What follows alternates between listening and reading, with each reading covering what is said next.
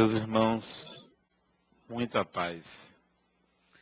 O conceito básico de família vem da união de pelo menos duas pessoas para a constituição de um núcleo afetivo.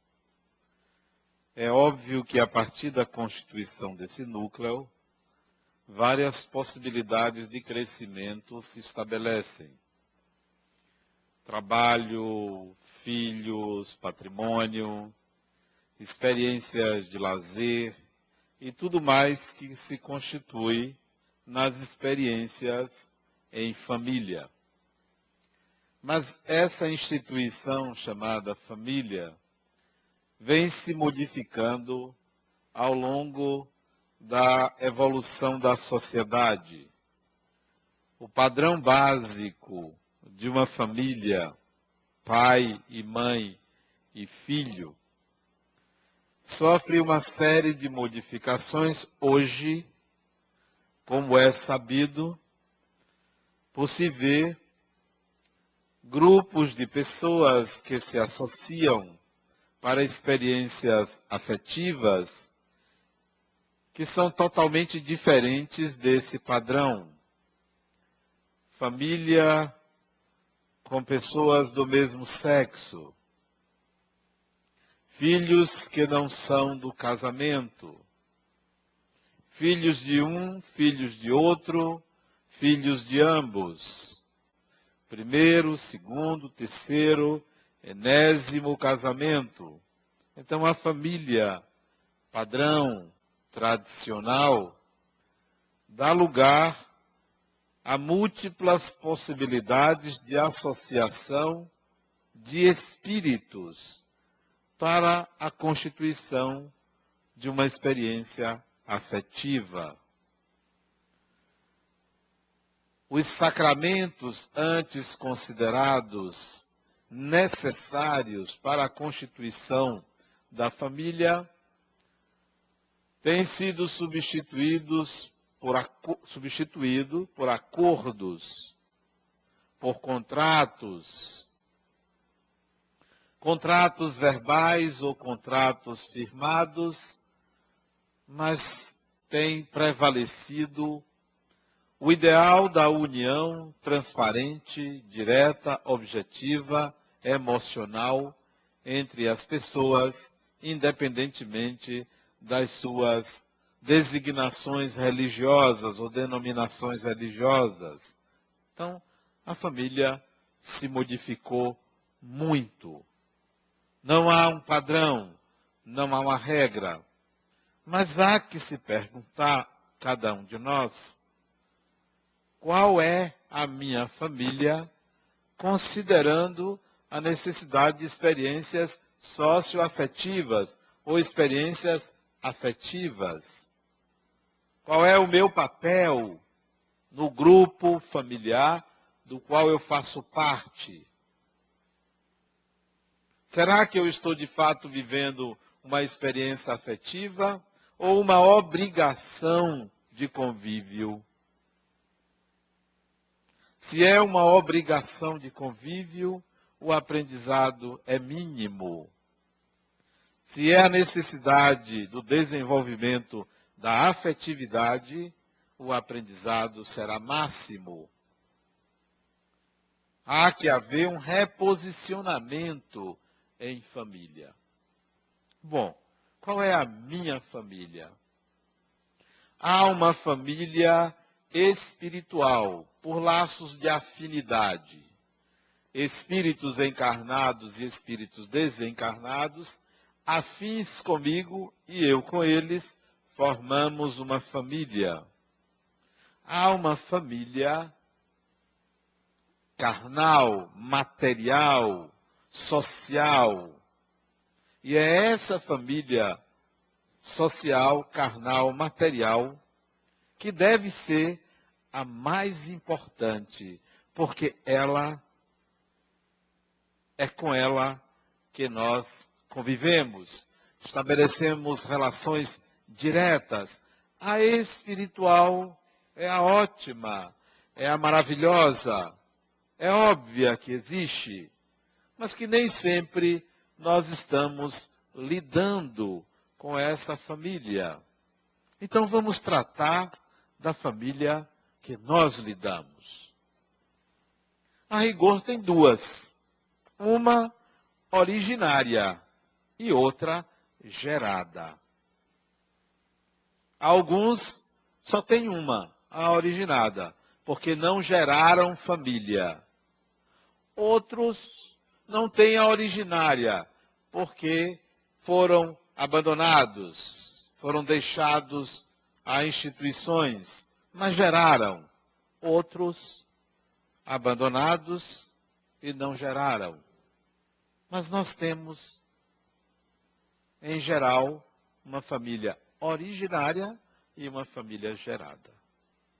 A família originária é a família dos nossos pais, a família deles, que eles construíram, que eles tentaram passar valores, que eles conduziram a pessoas que até hoje não conseguem se desligar psicologicamente da família originária. Ainda segue um modelo materno e paterno de acasalamento, de condução da própria vida.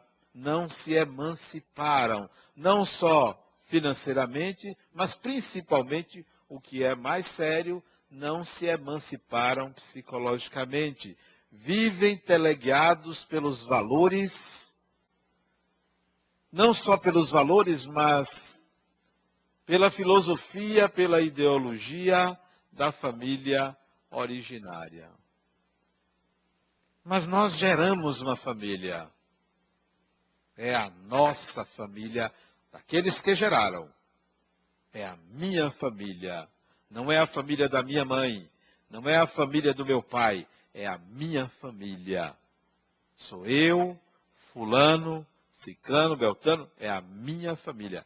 Essa é a minha família. Cujos filhos, se houverem, vão gerar as suas famílias. Para que haja uma continuidade e, mais do que isso, um amadurecimento e novos valores, nova filosofia, nova ideologia para o aprimoramento da sociedade. Já pensou se nós conservássemos todas as tradições da família originária? Que conservasse todas as tradições da sua família originária, nós estaríamos mais do que no período medieval, estaríamos pensando como habitantes das cavernas. Então, a família gerada, ela traz novos valores. É o novo que vem, é o novo que nasce. Fundamental a distinção entre família originária e família gerada. A família deve ser o objetivo para aqueles que querem viver experiências afetivas. Quer viver experiências afetivas, constitua família.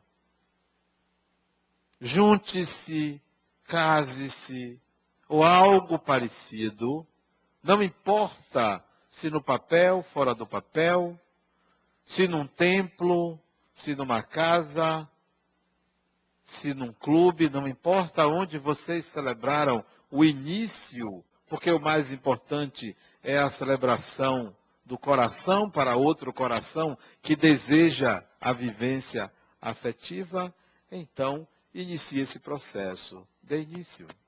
Cada vez mais se torna complexo esse início. Antigamente, as pessoas se casavam por convenção, por continuidade, por imitação, por patrimônio, por segurança. Hoje é mais complexo, embora tudo isso exista, mas já se experimenta, já se avalia. Será que vale a pena? Será que é com essa, é com esse, é com aquele? Será que existe a pessoa especial para mim? Hoje já se questiona. São muitos questionamentos para o acasalamento. Principalmente, já se experimenta a sexualidade antes do compromisso, o que antes passou a ser uma barreira, um obstáculo, um marco. Marco esse que desapareceu. A sexualidade entre os espíritos é livre. Não há julgamentos, não há censuras, não há obrigações, não há punições. O espírito é livre para a manifestação da sua sexualidade. Nada tem a ver com o acasalamento, com a constituição de uma família. Felizmente, já se tem essa liberdade, muito embora ainda uma liberdade exercida de forma claudicante, de forma difícil, complexa e às vezes até irresponsável, mas já se tem a liberdade, o que o ser humano vai encontrar um ponto de equilíbrio mais adiante. Mas antes existia o tabu a restrição. Não há. Hoje uma garota de, ou um garoto de 13 anos, 14 anos, já inicia sua vida sexual. Em nosso país, a média, estatisticamente, é 15 anos e meio a 16 anos e meio que se começa a vida sexual adulta. Embora tenha aqueles mais precoces, geralmente a menina, mais precoce, né? porque amadurece primeiro que o garoto, mas, em geral, é essa idade que acontece. Quando passa de uma certa idade, 19, 20 anos, tanto o homem quanto a mulher já se preocupam. O que é que acontece comigo que eu não consigo, que eu não tenho um parceiro, que eu não me desenvolvi nesse campo? Então já há um amadurecimento para o questionamento da sexualidade, considerando-a um fator relevante para o amadurecimento da pessoa. Sua não utilização implica num retardo, numa dificuldade, num sinal de que algo não está adequadamente sendo vivido. Antes não. Antes se relacionava sexo com espiritualidade. Como se uma pessoa que sexuasse não fosse um espírito evoluído. O parâmetro era o celibato. Celibato é sinal de evolução. Não. O celibato é sinal de alguém que voluntariamente escolhe não desenvolver sua sexualidade e deve ser respeitada a pessoa, porque o ser humano é livre para fazer suas escolhas mas isso não é mais considerado um sinal de evolução. Antigamente, dar esmola era um sinal de um espírito evoluído. Alguém que andasse nas ruas dando esmolas e vivendo às custas de esmolas. Hoje é um desocupado, é alguém que não tem o que fazer e que vive às custas do trabalho dos outros. Hoje, bondade é algo muito mais de coração do que um serviço que se presta sob as expensas de alguém. Então, a sociedade, ela evolui, ela se modifica, ela se altera independentemente do indivíduo. Não é um indivíduo que muda a sociedade. Não é uma pessoa. Se acreditava, mude um ser humano que você muda a sociedade. De jeito algum. Mude um ser humano que você muda o ser humano. Mas para mudar a sociedade é um trabalho coletivo. É um trabalho intencional. Mude o ser humano que você muda as instituições. Não muda, não. Você pode mudar o ser humano, ser uma pessoa boa, trabalha numa empresa e a empresa massacrar esse indivíduo, ele não conseguir mudá-la. Por quê? Porque há mudanças pessoais e há mudanças coletivas. Mas voltando à família, qual é o seu lugar na família? Qual é o seu papel?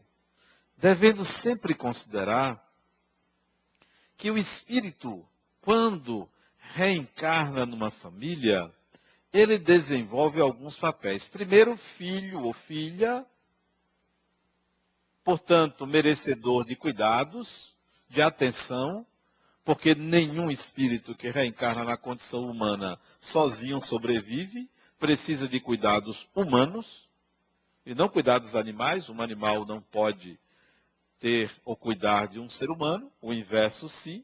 Então, todo ser humano reencarna dependente, reencarna na condição de filho que precisa de cuidados. Até um certo ponto, ele vai necessitar desses cuidados, até que ele consiga passar para uma outra condição de colaborador. Há uma dependência ou uma codependência, mas ele passa para a função de colaborador. Muitos estão em família e não entendem que sua cota deve ser dada, que sua parte deve ser oferecida ao grupo, não mais na condição de filho que está sempre recebendo tem que dar, não só financeiramente, mas como principalmente afetivamente. Eu perguntei outro dia uma pessoa, qual é o seu papel nessa família onde todos brigam? Ah, Denal, eu sou a pessoa conciliadora. Ótimo. Eu sou conciliadora, mas ainda sou dependente financeiramente. Mas pelo menos você dá uma cota à família. Você tem esse papel de conciliar. Outros, ao contrário, em família, é quem desequilibra, é quem requer atenção, cuidados, contenção. São, são espíritos que entram num grupo e desarmonizam o grupo, desestabilizam, sugam do grupo. Sugam do grupo. Não dão a sua cota. E são papéis, porque depois disso, esse espírito um dia desencarna, porque a morte dá sentido à vida, todo mundo desencarna, um dia desencarna. Mas passou por vários papéis, de pai ou de mãe, de filho, de filha, de irmão, de irmã, de dependente, de provedor, passa por vários papéis. Desencarna, vai retornar para um novo processo ou naquele grupo de espíritos, ou em outro grupo de espíritos. E como sente o espírito saudade quando ele viveu numa família equilibrada e ele reencarna num grupo de pessoas que ele conhece poucos. Dá uma saudade muito grande do grupo anterior. Mas por que essa mudança merecimento. Melhor dizendo, não merecimento. Distanciou-se afetivamente dos seus pares. Eu estava conversando com minhas filhas outro dia, tem uma semana, a gente estava. A gente faz uma chamada sessão cozinha, a gente fica na cozinha conversando e comendo. E eu estava dizendo a, ela, a elas duas que eu estava com saudade dessa encarnação. Minhas filhas, eu estou com saudade dessa encarnação. Mas como é, meu pai? Eu estou com saudade. Mas como assim você já está com saudade? Você vai morrer por agora? Disse, não. Demorar um pouquinho. Aí eu disse, ah, ainda bem. Mas como assim saudade dessa encarnação? Sabe o que é, minhas filhas? Eu amo tanto a minha família que eu já tenho saudade dela. Porque um dia eu vou desencarnar, vocês vão ficar, e eu não sei se a gente vai reencontrar, e eu já estou com saudade. Eu tenho saudade de vocês. Será que a gente está distanciado de entes queridos? Que a gente se perdeu por não ter dado a nossa cota afetiva em família? Por ter sonegado esse lugar? de contribuição e de fortalecimento dos laços afetivos. Dos laços afetivos. A gente se preocupa em ter, em obter em cobrar do outro que faça a sua parte. Mas será que nós estamos fortalecendo laços de afetividade? Isso é fundamental. Laços de afetividade. Construir conexões afetivas que nos vincule uns aos outros. Porque se você se vincula, você reencontra. Se você se vincula afetivamente a uma pessoa, onde quer que você reencarne, quilômetros de distância daquela pessoa, você reencontra. Alguma coisa conecta você àquela pessoa. Eu lembro da experiência de uma médium de nome Ivone Pereira. Ela psicografou vários livros. Três livros que ela psicografou, de muitos, três, conta a história dela. Ela reencarnou no século XVI, na França, se apaixonou por um homem, viveram um amor muito intenso, ela se desiludiu, suicidou-se. O nome do livro se chama, que conta essa história, se chama Nas Voragens do Pecado. Reencarna depois, se não estou enganado, na França de novo, ou na Inglaterra, reencontra com ele, apaixonam-se, vive um amor intenso, ela se suicida de novo. Duas vezes. O nome do livro que conta essa história é O Cavaleiro de Numiers. Desencontram-se, ela reencarna, ele reencarna. Na Inglaterra, reencontram-se, apaixonam-se, ela se suicida pela terceira vez. A história está num livro cujo nome é O Drama da Bretanha. São três livros, é uma trilogia de três encarnações dela que ela se suicidou. Século XX, ela reencarna no Brasil. Reencarna aqui. Ele não reencarna. Para quê? Para evitar um encontro. Ele fica no mundo espiritual e ela reencarna. Só que desde jovem ela sai do corpo e vai se encontrar com ele. E passa a namorar com ele.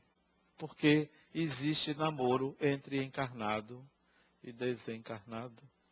Existe namoro entre encarnado e encarnado, e entre desencarnado e desencarnado, namorar é bom. Como é que namora? Não me pergunte, porque isso é de foro íntimo de cada um. Eles se encontravam.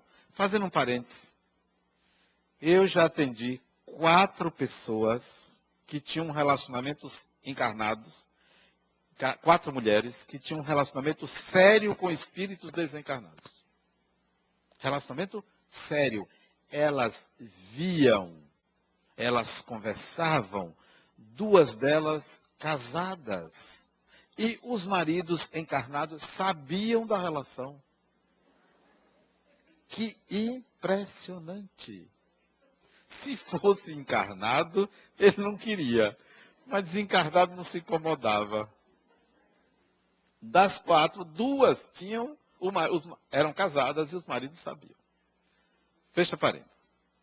Pois bem, ela reencarna no Brasil, ele fica do outro lado e se encontram. Um certo dia, ela sai do corpo e não encontra ele. Volta. Dia seguinte, sai do corpo, não encontra ele. E os dias foram se passando, ela deixou de encontrar ele. Quer dizer, ou ele arranjou outra, né? Que tem isso também. Ou ele reencarnou ele reencarnou. Ela já tinha mais de 40 anos. Desligou-se dele. Ficou aquela saudade, aquele amor. Desligou-se. Porque amar, você pode amar uma pessoa para a vida inteira. Pode amar uma outra pessoa para a vida inteira. Porque o amor é um sentimento de mão única. Pois bem, um belo dia, ela já com 60 anos, quase 60 anos, pega uma revista e viu algumas pessoas que davam os nomes e endereços para a correspondência. Escrita a revista numa língua artificial, no Esperanto ela tinha aprendido Esperanto. E de uma lista imensa de nomes, ela escolhe um. Quem? Ele. Não tem jeito. Escolheu ele, sem saber. Manda uma carta para ele em Esperanto. Manda uma carta.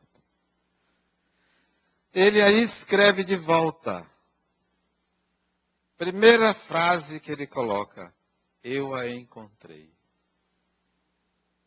Eu a encontrei.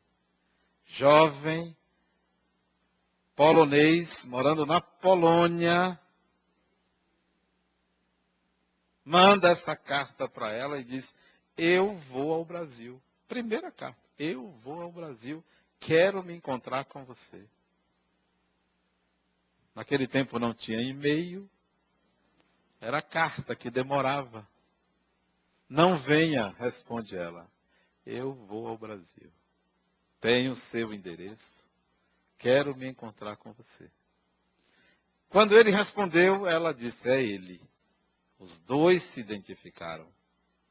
Porque o espírito se relaciona com o espírito. O corpo, nesse momento, não é barreira.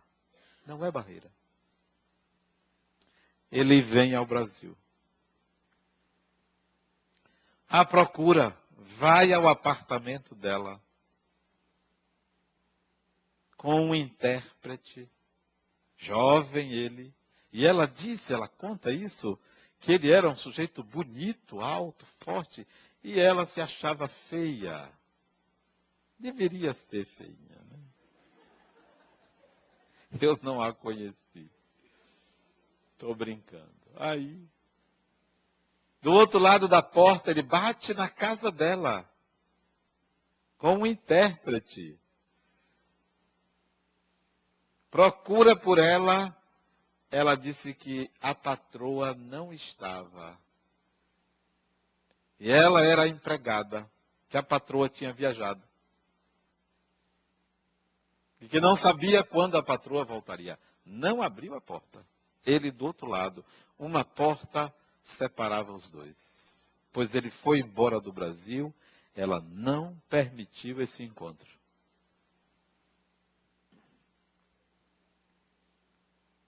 O espírito localiza o espírito porque estão ligados por laços afetivos. Construa esses laços. Construa. E não é simples isso. Porque para construir uma relação forte e intensa com a pessoa, não basta ter uma química sexual boa. Não basta ter um contrato de casamento com obrigações. Não basta ter um patrimônio que é dividido, que é igual para um e para outro. Não basta ter filhos. Não basta. É uma construção no coração, onde o outro se sente bem com o outro, independentemente do tipo de relação que se estabeleça pai, filho, irmão, irmã. Eu pergunto a vocês, se você ama uma pessoa hoje, desencarnam, cada um no seu tempo, geralmente o homem primeiro, a mulher depois, porque se cuida mais, porque se expõe menos. Ele ou ela reencarna. Você fica. Até o dia que alguém lhe diz: Olha, está na hora de você reencarnar. E o seu amor reencarnou. Você ama aquela pessoa que já reencarnou. E o tempo passou e aquela pessoa se casou. Eu pergunto: você reencarnaria como filho daquele casal? Se você ama, reencarnaria. Ou reencarnou. É o seu grande amor. Você pode reencarnar como irmão ou irmã. Você reencarnaria? Se ama, reencarnaria para o espírito. É irrelevante ser marido, ser mulher, ser irmão, ser irmã. É irrelevante, porque o sentimento transcende o papel na família. Transcende. Independe. Ah, mas eu amo aquela mulher e ela vai se casar com outro e eu vou ser filho dela? Não, se você se preocupa com isso e não aceita isso, que ela se case com outro, isso não é amor, isso é posse. É igual você está casado e seu marido diz, minha filha, eu amo a vizinha e vou, vou viver com a vizinha. Se você não deixar, é posse. Deixe ele ir com a vizinha. Se ama, diria, vá, meu filho. Vá e seja feliz. Se quiser, eu ajudo no casamento, né? Faço uma festa. Isso é que é amor. Quem é que ama assim? Não, estamos aprendendo. Então, a família que você reencarnou, você tem um papel ali. Construa laços afetivos, porque senão você continua órfã espiritual. Desencarna, é ajudado pelos espíritos ou ajudada. Mas cadê? Quem, quem, cadê meus parentes? Não, cada um foi cuidar de sua vida, porque você era um zero à esquerda. Você não ajudava, você só fazia atrapalhar. Você não construiu laços de afeto, você tem que ficar aqui para tentar arranjar quem queira você. E nem todo mundo quer ter aquele espírito como filho, não. Eu tenho uns que eu, Deus me livre. não quero, não. Só sou obrigado a receber aquela pessoa na família. Porque tem uns carne de pescoço, a pessoa só faz atrapalhar. Então, se você não quer ser um órfão espiritual, construa laços afetivos. Não basta dizer, ah, mas é meu filho. Está resolvido. Não. Desencarnou, isso vai ficando para trás. É uma nova família que você vai constituir, que nem sempre é a mesma mãe, o mesmo pai, geralmente não é. Geralmente volta como neto, como bisneto. A relação é outra. Você se distancia de pai e de mãe, porque desencarna em momentos diferentes. Então, é preciso construir relações de amizade dentro da família.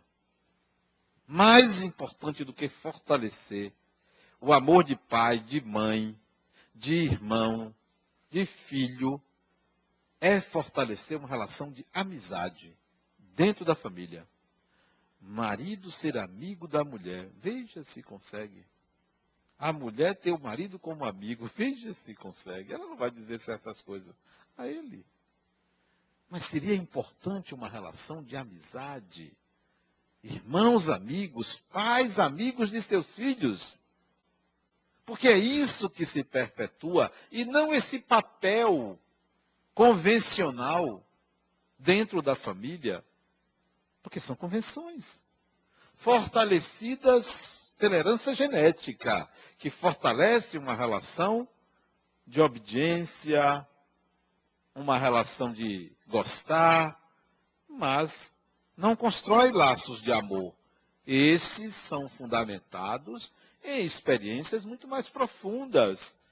Experiências que geram segurança, que geram acolhimento, experiências onde o outro se sente bem, seguro, experiências de suporte, de entendimento, de compreensão. Se não há isso, não se constrói um sentimento de amor com a pessoa. Ficou só a obrigação de ser pai, de ser mãe, de ser filho, de ser irmão, porque isso passa. Construa relações com o outro que convive com você, seja filho, seja pai, seja mãe, seja irmão, relações onde haja a possibilidade de o outro enxergar você como alguém que o compreende, que o entende, que o acolhe, que o lhe deixa seguro, onde não há cobranças. Então, a família passa a ser um núcleo onde os seus membros, independentemente das obrigações sociais, passa a ser um núcleo onde se constrói relações afetivas. Há um detalhe. Nós temos expectativas para o comportamento de nossos pais. Temos expectativas. Você quer ter um pai perfeito, você quer ter uma mãe perfeita. Você quer que seu pai seja de tal maneira, você idealiza o pai e você idealiza a mãe. Ora, isso são papéis. Você esquece que pai e mãe são funções, são papéis, são cargos ocupados por espíritos. São espíritos. Será que você consegue distinguir sua mãe do espírito que ela é? Seu pai do espírito que ela é? Ou você continua querendo que o espírito que ele é seja o pai que você idealiza? Ou você continua querendo que a mãe que você idealiza seja totalmente incorporada pelo espírito que dona fulana é, ou que seu fulano é. Nós exigimos papéis ideais e que esses espíritos cumpram esses papéis. Pessoas com 30, 40, 50 anos de idade têm mágoa do comportamento do pai. Ah, ele não foi um bom pai para mim. Por que, que não pensa assim? Ah, eu não mereci, eu não mereci o pai que eu idealizo. Não, a gente não pensa assim. Não, o outro não foi, mas não se enxerga. Não, se eu não tive um bom pai, isto é, aquele pai que eu idealizo, é porque eu não o mereço, portanto, não o fui. No passado, não o fui. O pai que você é, ou a mãe que você é, vai resultar no espírito que você atrai como pai ou como mãe.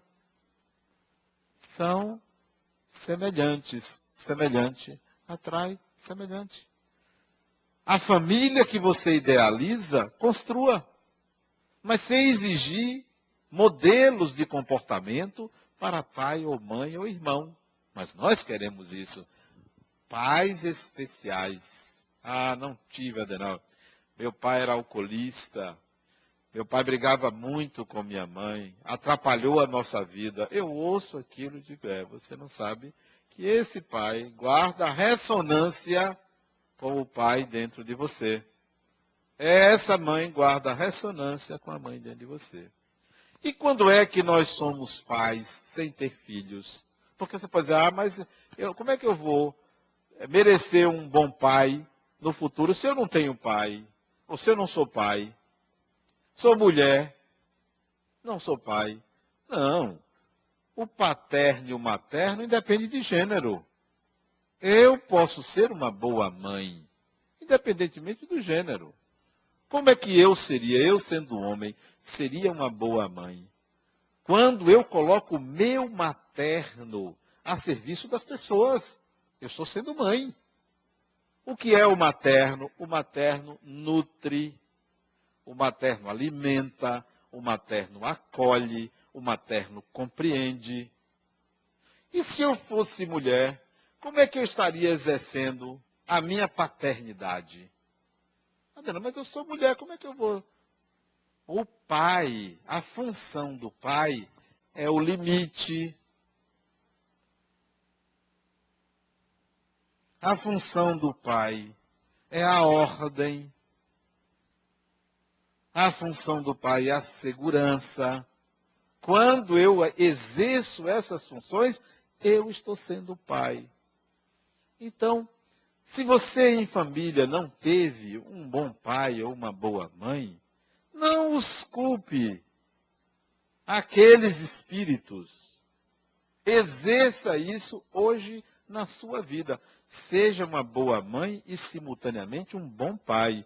Isto é, saiba acolher, saiba nutrir, saiba alimentar o outro, para que o outro cresça, para que o outro se desenvolva, saiba estabelecer limites não só para o outro, como para você. Então, nós podemos desenvolver essas funções para merecer esse ou aquele pai, essa ou aquela mãe, sem estar idealizando. Eu passei um dia com um irmão meu no interior, em casa dele, e podemos conversar. E ele me falou de certas posturas de nossos pais com ele. E eu disse para ele, meu irmão, pois comigo foi diferente. Meu pai foi um ótimo pai para mim, minha mãe uma ótima mãe. Ah, mas ela lhe batia. Isso, isso não tira o fato, o mérito dela ter sido uma excelente mãe. E foi uma excelente mãe. Me batia porque, primeiro, na época dela, isso era um meio de educar. Segundo, porque eu, de vez em quando, eh, de vez em quando, poucas vezes, eu fazia coisa errada, né? Era raríssimo, mas fazia de vez em quando. Então, ela tinha suas razões. É assim que a gente faz. Julga nossos pais sem avaliar os espíritos que nós somos, quem nós somos. Quer uma família, estabeleça relações de amizade, construa relações de amizade. Em, dentro da família, com as pessoas que você convive.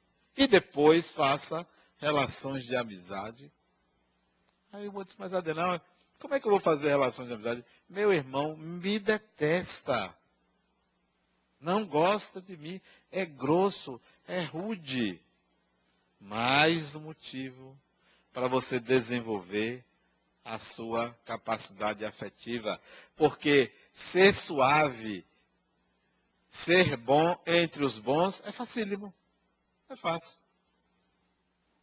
Plantar numa terra úmida e fértil, é maravilhoso. Agora vá plantar no deserto. Ah, mas por que eu tenho que plantar no deserto? Criatura, merecimento. Eu não. Tenho ótimos filhos, tenho uma ótima família, merecimento. Eu me lembro que meu filho não gostava muito de estudar. Minha filha também. A outra não. Sempre gostou de estudar. A mãe chegava para mim e disse, vá falar com ele para ele estudar. Aí eu ia lá, falar, sou pai, né? Ela disse que eu tinha que falar. Meu filho, você está fazendo o quê? Eu chegava assim com a voz mais forte para impressionar, né? Ah, meu pai, estou aqui no computador jogando. É mesmo? Você está jogando? e olhava para ver se a mulher não ia brigar comigo, né? tá jogando aí, pai. Tá bom o jogo? Tá bom, tá. Então. Você não tem prova amanhã? Tem, meu pai. Mas você já estudou? Já? Então ótimo, eu vou dormir. Quero lá saber. Conte comigo, se você precisar, conte comigo. Que pai é esse, né? Pois era assim. E depois minha mulher vinha reclamar comigo, né? Não acho que tinha razão. Vocês acham que ela tinha razão? Não tinha razão, né? Noutra oportunidade, minha filha veio me mostrar o boletim dela. Recebi o boletim da escola. Tudo vermelho. Oh, que maravilha. Colorido, assim, sabe? Tinha uma nota azul que era no. Acho que era artes. Artes é uma coisa importante, né? A pessoa se sair bem em arte. Eu digo, e agora? E a mulher chegou para mim pressionando. O que é isso? Você não pode, olha aí o que acontece com ela. Tá, rapaz, e agora? E agora? Você paga a escola, olha aí. Tá, Puxa, isso é um problema. Mas o problema para mim era a mulher, não era a filha. Vamos lá, minha filha senta aqui no meu colo. Minha filha, o que, que é isso, hein? Falar, o que, que é isso, minha filha? O que, que eu posso fazer para lhe ajudar? Meu pai, você já faz tudo. Então tá bom, minha filha. Veja se, veja se você melhora aí, porque sua mãe está reclamando. Veja aí o que. E reclama comigo. Veja se você me ajuda nisso aí também. Tá bom, meu pai. Era assim. Pois essa menina, que tudo vermelhinho, com esse pai, hoje faz doutorado na melhor universidade do país. Só isso. Esta mesma menina, com esse pai, faz doutorado na melhor universidade do país, em São Paulo. Não, a questão não é você ser rigoroso, é você ser amigo. Você não sabe com quem você está lidando. É ser amigo. Ser amigo. Estabeleça relações de amizade. Você quer uma família boa na próxima encarnação? Se você tem inimigo, já sabe como é que ela vai ser, né? Porque nasce tudo junto. É um negócio sério, né? Parece que atrai. É uma praga, nasce tudo junto. Se você não tem inimigos, é neutro, então vai nascer entre neutros. Você vai ter que construir. Mas se você tem relações sólidas de amizades com pessoas, quer ver, no prédio que você mora, tem gente que gosta de criar caso. Não sabe conviver em sociedade. Não sabe. Não sabe. Ah, mas é meu direito. Todo mundo quer ter direito. Todo ser humano quer ter direito. Mas nem todos cumprem seus deveres. Seja condescendente. Seja condescendente. Seja compreensivo. Ah, vizinho, você estacionou na minha garagem. É porque você precisava, né? Sempre que você precisar, pode estacionar. Ah, não tem problema. De quem é a terra, de quem é o solo, é de Deus. Não tem problema. Tem gente que não sabe viver em sociedade. Embora tem outros que abusam. Mas com um jeitinho. Compreendendo. Então, a família da próxima encarnação é a família que você está construindo dentro de você. Suas relações com as pessoas com quem você convive. Não confie, é minha mãe, vai me proteger. Ela volta, você fica órfão no mundo espiritual. Ah, já voltou. Fica esperando você, não. Ah, mas eu fiz uma caridade. É grande coisa. Está em sociedade, você tem que devolver sua cota social. Cota social. A sociedade lhe dá muito, devolva uma parte para ela. É obrigação. Fazer caridade é obrigação. Não é virtude. Ah, olha como eu fui bom. Eu não joguei lixo na rua. Peraí. Isso é virtude? Isso é obrigação. Ah, eu sempre andei na linha. Pior, eu de vez em quando saía da linha, né? Não, nós temos uma alma individual e uma alma coletiva. Nós temos obrigações sociais. Então, construa relações de amizade. E não se preocupe se nessa encarnação você nasceu órfão, não teve pai ou não teve mãe, ou foi criado por A, por B e por C. Isso é mero detalhe. O mais importante é o que você constrói. Se não teve, não deve se considerar a pior pessoa do mundo porque não mereceu. É passado. O espírito deve viver em função do presente. É o que eu faço agora. Eu sou o que faço agora. Então vamos construir a família que nós desejamos, portanto, a sociedade que nós queremos. Muita paz.